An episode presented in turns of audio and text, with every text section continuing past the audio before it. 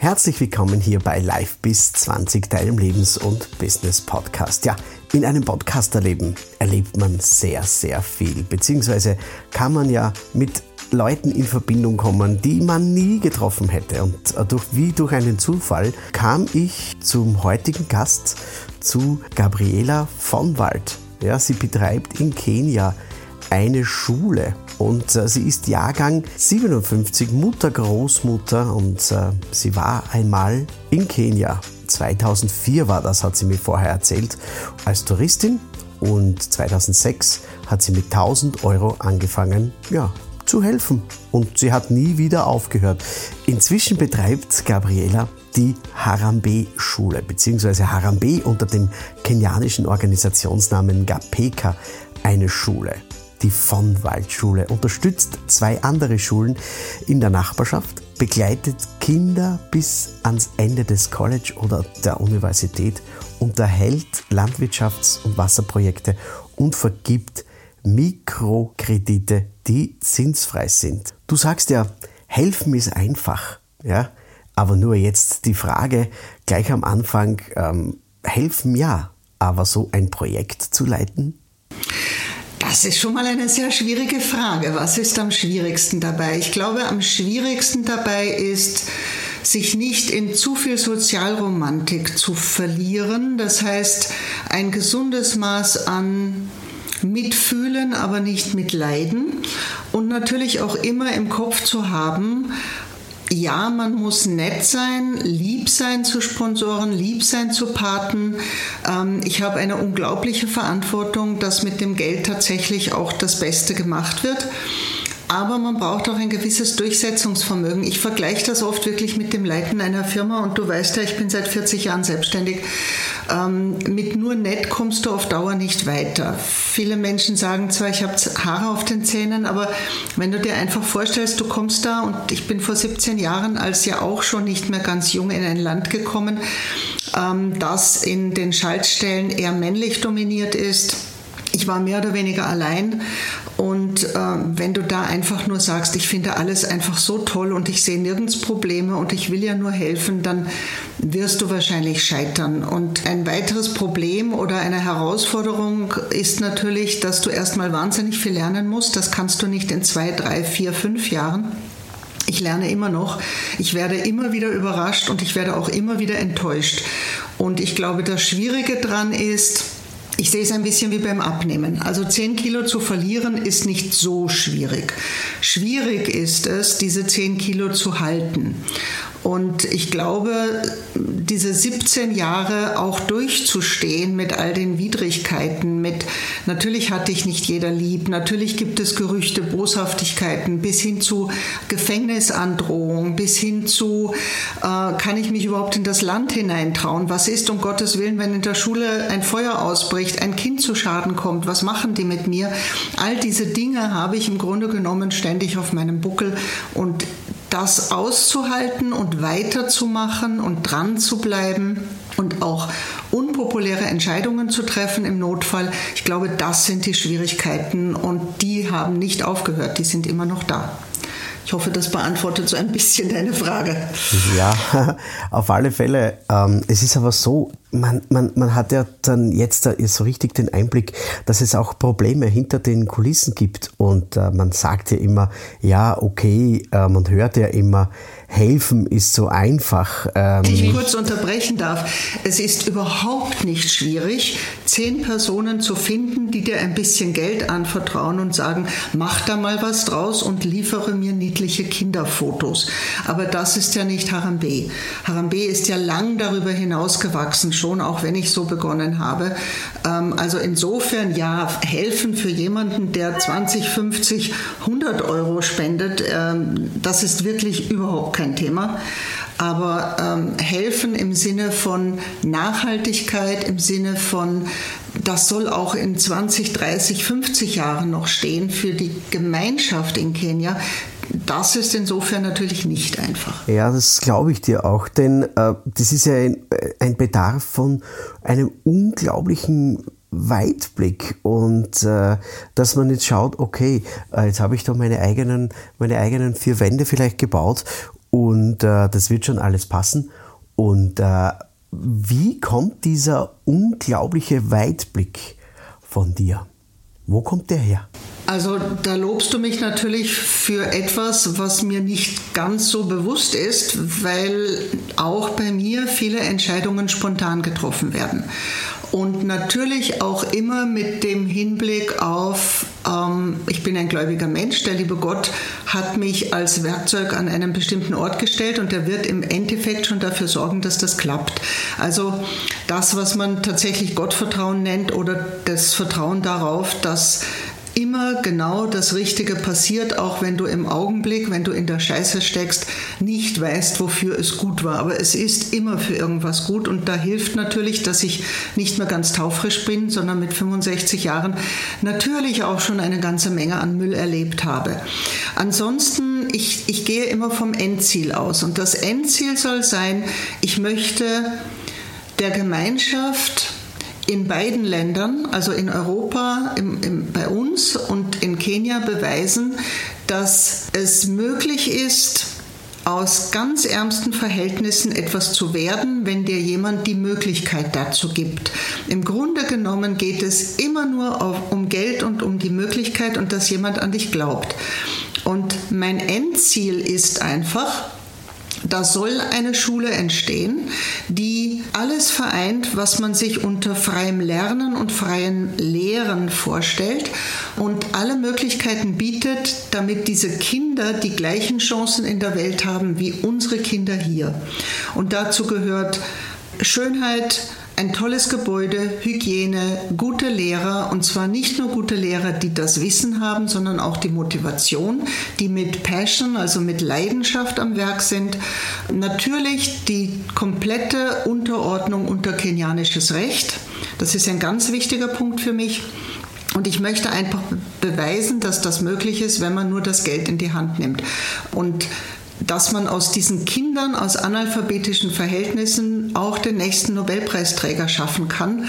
Und ich hoffe, dass ich es noch sehe, dass ich diese Community, diese, diese Kilifi-Community dadurch auch ein bisschen verändere, indem diese Kinder jetzt zurückkommen, nach und nach von ihrem College und ihrer Uni und etwas tatsächlich verändern. Und verändern auch in ihrer Einstellung zu vielen Dingen, ob das jetzt Tierschutz ist, Umweltschutz ist, äh, Frauen, Männerrechte, Umgang mit Medien und so weiter. Also mein, mein Ziel ist tatsächlich, so eine Plattform zu schaffen, so, ein, so ein, eine geschützte Werkstätte, eine Insel, wo man sich auch ausprobieren kann. Und dem ordne ich ganz viele Dinge einfach unter, unter anderem auch ein Teil meines eigenen Lebens und natürlich auch meines eigenen Geldes, weil ich fest daran glaube, dass das möglich ist. Und ich glaube, wenn das viel mehr Menschen täten, nämlich Menschen, die reicher sind als ich, solche Inseln zu schaffen, ähm, dann würden diese Inseln irgendwann zusammenwachsen zu einer großen Fläche und wir hätten ganz viel geschafft. Ja, das stimmt. Also jetzt hast du eigentlich meine nächste Frage schon äh, von vorweggenommen. Jedoch vielleicht ein bisschen Retour. Ein Punkt, wo mir dieser Weitblick sehr aufgefallen ist, tatsächlich, dass der Bau einer Kirche, du hast ja auch eine Kirche gebaut, deine Kirche, um die herum sich ganz, ganz viel äh, entwickelt hat. Und ich weiß, äh, am Anfang, wie du mit dem Kirchenprojekt angefangen äh, hast, und bist auch sehr, sehr kritisiert worden. Vielleicht willst du uns deinen Zugang auch äh, dazu erklären.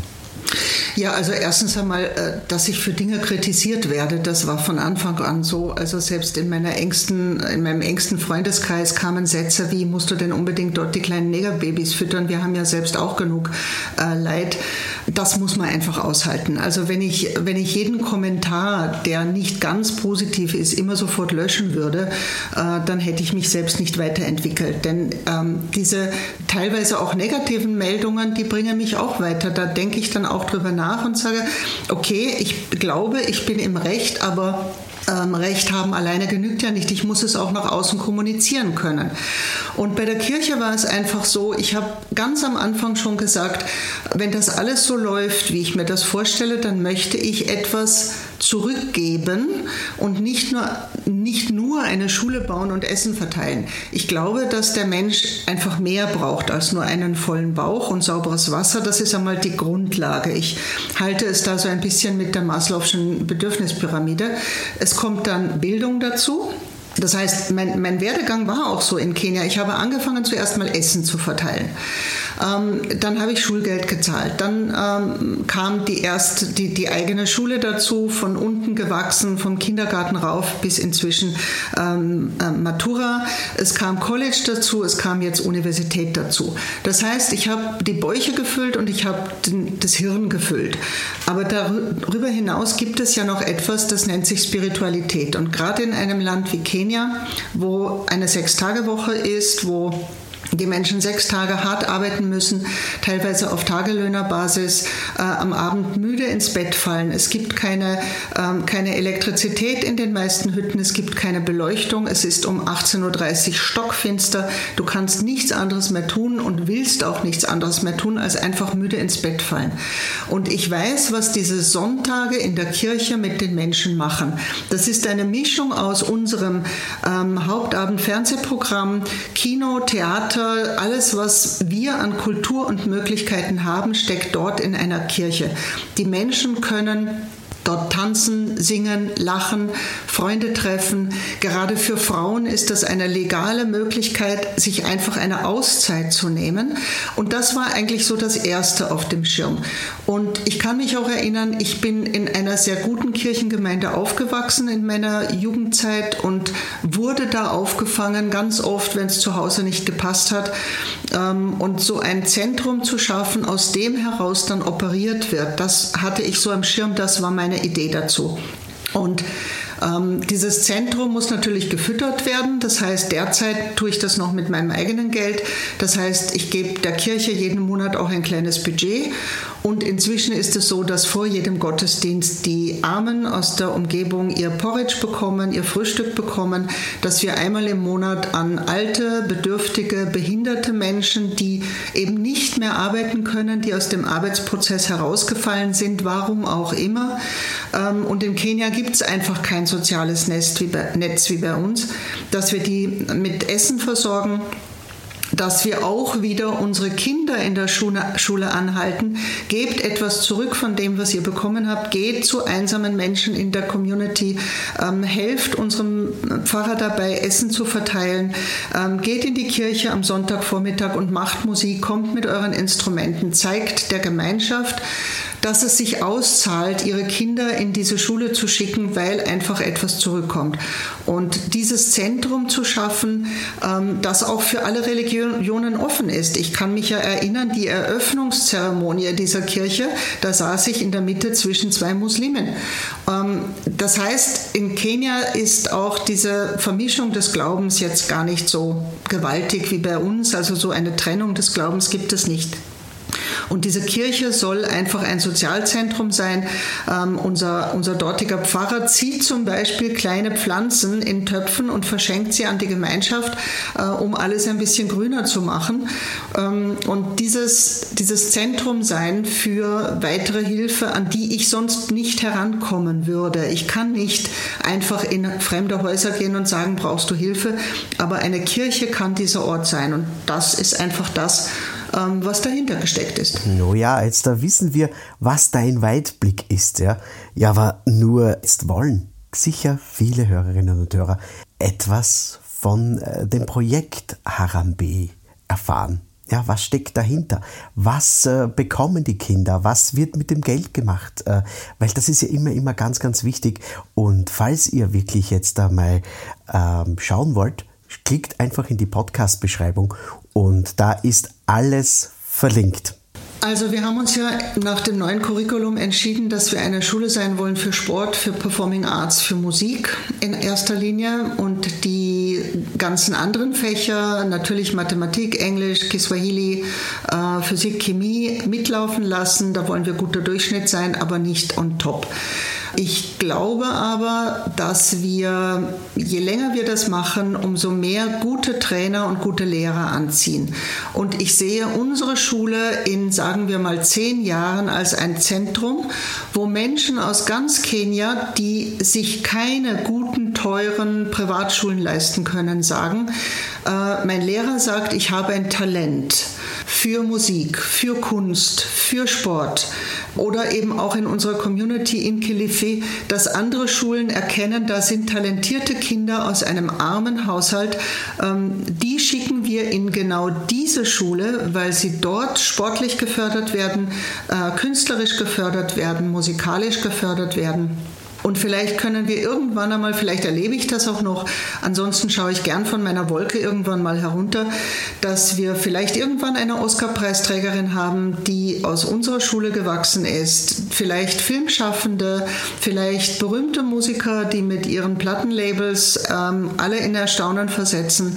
Vielleicht einfach auch nur tolle Architekten, die die Welt ein bisschen schöner und bunter machen. Spitzensportler ähm, aller Kategorien also Kenia sozusagen zum Blühen bringen, weil ich tue das nicht für unsere Schule. Ich tue das für Kenia, weil ich das einfach ein tolles Land finde.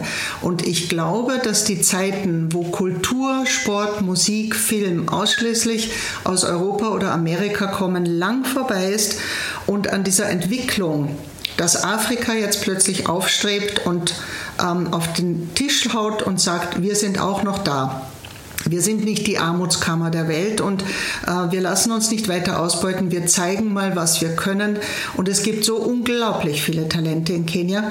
Also da sehe ich mich, dass wir diese Kaderschmiede sind für einfach all diese tollen Dinge, die die Welt bereichern. Denn ich glaube, dass eine Welt ohne Musik, ohne Kunst, ohne Theater, ohne Literatur und ohne Sport einfach eine total arme Welt ist. Und da möchte ich ganz gerne auch ein bisschen gegensteuern, ähm, weil ich denke, dass das für ein Land wie Kenia einfach nur positiv sein kann. Ja, auf alle Fälle. Das ist auch äh, so in unserem Sinne bei uns bei Live bis 20 bei dem Podcast, weil äh, es ist immer gut, solche Menschen äh, eine Plattform zu geben, beziehungsweise mit solchen Menschen wie du bist, liebe Gabriela, zu sprechen. Und da hat man auch einen Weitblick und das ist unglaublich schön. Und äh, ich danke dir für diese letzten Minuten hier auf unserem Podcast bei Live bis 20 und alles, was ihr wissen müsst ja, über Harambe, über die Schule, über die Kirche. Es gibt natürlich auch einen Podcast, der heißt Harambe Podcast und den werden wir natürlich auch verlinken. Da seid ihr immer, immer live dabei, wenn es was Neues aus Kenia gibt. Vielen herzlichen Dank, liebe Gabriela, und alles, alles Liebe. Vielen Dank. Danke für das nette Interview und die spannenden Fragen. Und ich sage heute wieder bis zum nächsten Mal. Ich hoffe, es hat gefallen und ähm, alles Liebe.